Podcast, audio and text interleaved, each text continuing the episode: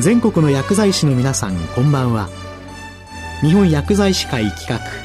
薬学の時間です。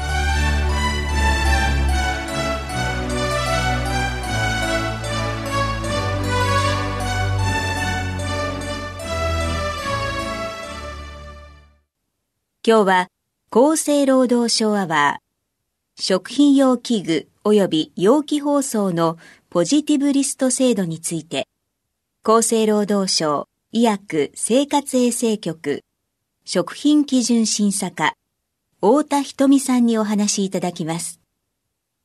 厚生労働省医薬生活衛生局食品基準審査課の太田と申します。本日は令和2年6月1日に導入されました食品用器具及び容器包装のポジティブリスト制度についてお話しさせていただきます。私たちが普段食べる食品は、口に入れるまでに多くのものに触れていることにお気づきでしょうか？箸やスプーンなどの食器、ペットボトルなどの容器がすぐに思い浮かぶかもしれません。でも、それだけではありません。お皿、コップなどの飲食器、お玉や鍋などの割烹具、その他食品用ラップフィルムやカップ式量り売り自動販売機など、食品に直接接触する機械や器具などの食品用器具、また牛乳パックや弁当、レトルト食品、缶詰などの食品を入れたり包んだりしていて、消費者へそのまま渡すものを食品用容器包装と呼んでいます。これらの食品用器具や食品用容器包装は、飲食に起因する衛生上の危害の発生を防止し、もって国民の健康の保護を図ることを目的としている食品衛生法に基づき規制されています。さて、これまでの食品用器具、容器包装の規制と今回導入されたポジティブリスト制度で何が違うのかについてお話しさせていただければと思います。これまでの規制方法は食品用器具、容器包装に様々な原材料を使用することを原則認め、毒性が顕著な特定のモノマーや重金属など制限する物質を規定して管理する、いわゆるネガティブリスト制度でした。一方、米国 EU 等の諸外国では、使用を原則禁止した上で、安全性を評価された物質のみ使用を認める物質としてリスト化し規定するポジティブリスト制度が導入されています。令和2年6月1日に施行された改正食品衛生法において、この諸外国で取り入れられているポジティブリスト制度が導入され、諸外国で使用できない原材料を含む器具容器包装を規制することができるようになり、器具容器包装のさらなる安全性の確保が推進されました。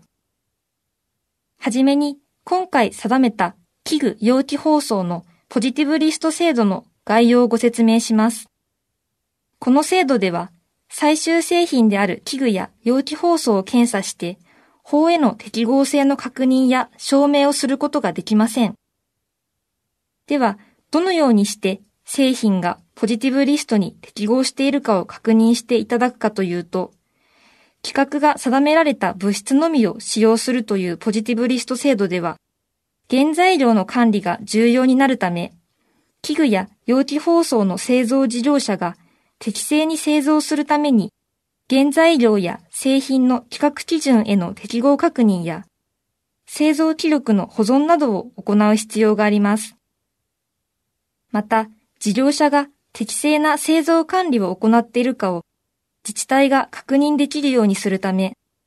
器具容器包装製造事業者の営業届出制度が来年の6月に開始されます。また、器具や容器包装が消費者の手元に渡るまでには、多くの事業者が関わっています。具体的には、器具容器包装を販売する事業者、容器包装に食品を入れる食品製造販売事業者などです。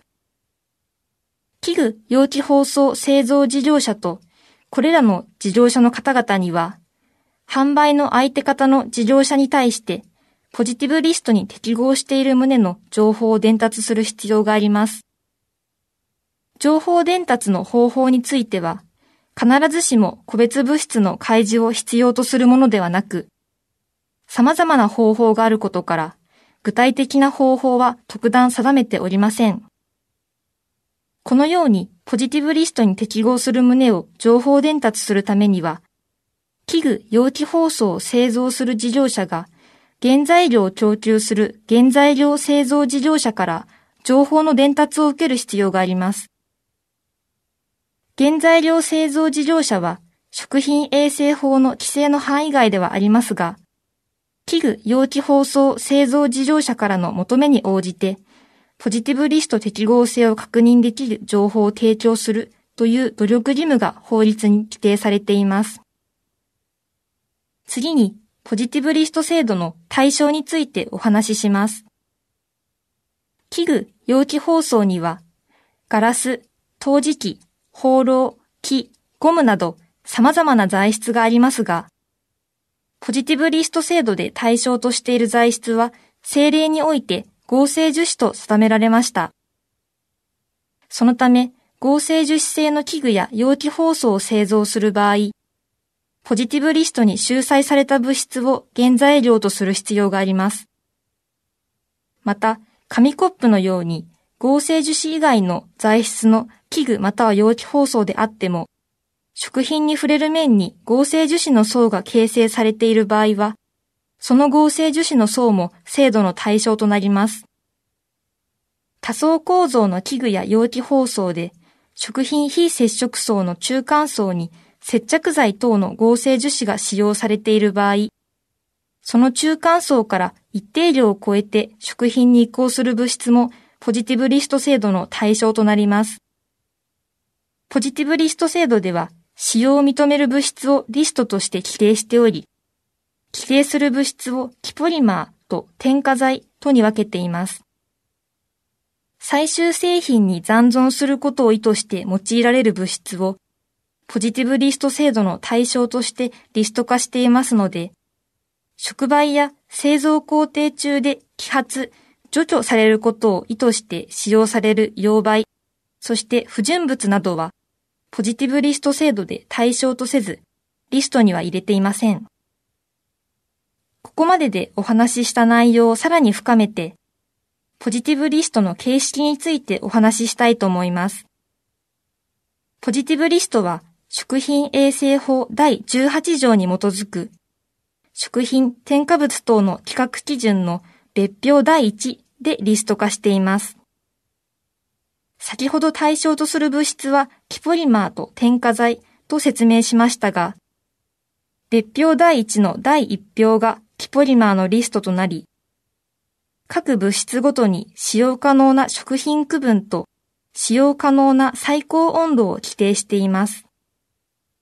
さらに、樹脂の使用実態や物理的特性によって7つにグループ化し、それらグループを表す合成樹脂区分も規定しています。また、キポリマーには基本的な繰り返しの中にその物性を変えるためにごく微量のモノマーが加えられることがあります。こういった微量モノマーについては、キポリマーの構成成分の98%がリストに集載されたキポリマーで構成される場合には、残りの微量で使用される構成成分は別途、微量に使用することができるモノマーリストに明示して管理することとしています。別表第1の第2表が添加剤のリストとなり、各物質ごとに使用可能な合成樹脂区分を規定し、区分別の使用制限割合を定めています。食品用の器具、容器包装を製造する場合は、このリストに集載されている物質かどうかを確認する必要があります。参考情報として、それぞれの物質の英名、キャス番号を記載した参考リストを厚生労働省のホームページで公表していますので利用してください。最後に経過措置について説明いたします。器具、容器包装のポジティブリスト制度は、令和2年6月1日に施行しましたが、改正食品衛生法の不足において、施行までに製造等された器具、容器包装は、施行後も新たな制度の適用は受けないこととする経過措置が規定されています。つまり、令和2年5月31日までに製造や輸入等された器具容器包装は、施行前の規定で規制し、新たに加わったポジティブリスト制度では規制しないということです。また、令和2年4月28日のポジティブリストを別表第一で規定した告示においても、5年間の経過措置を設けています。この期間は施工日より前に製造等されている器具容器包装と同様のものについては、それに使用されている物質を別表第一に収載されているものとみなすこととし、ポジティブリストに適合している器具容器包装とみなすこととしています。この経過措置の対象となっているポジティブリストに収載されていない物質については、追加するのに必要な情報を収集するための意見募集が必要になります。借りられた短い時間での説明となりました。さらに詳しい情報が必要な方は、より詳細な情報を厚生労働省のホームページに掲載しておりますので、ご確認いただくなどして理解を深めていただければ幸いです。今回の食品用器具容器包装のポジティブリスト制度の導入は、関係業界にとって非常に大きな変革をもたらすものと認識しています。この新しい制度を円滑に効果的に運用するために、引き続き厚生労働省では、このような場での制度の説明や、ホームページにおける情報提供などに取り組んでいきます。関係業界や事業者におかれては、衛生確保のための適正な製造管理の取り組みがさらに向上するよう、引き続きのご協力をお願いいたします。今日は厚生労働省アワー、食品用器具及び容器包装のポジティブリスト制度について、厚生労働省医薬生活衛生局食品基準審査課太田瞳さんにお話しいただきました。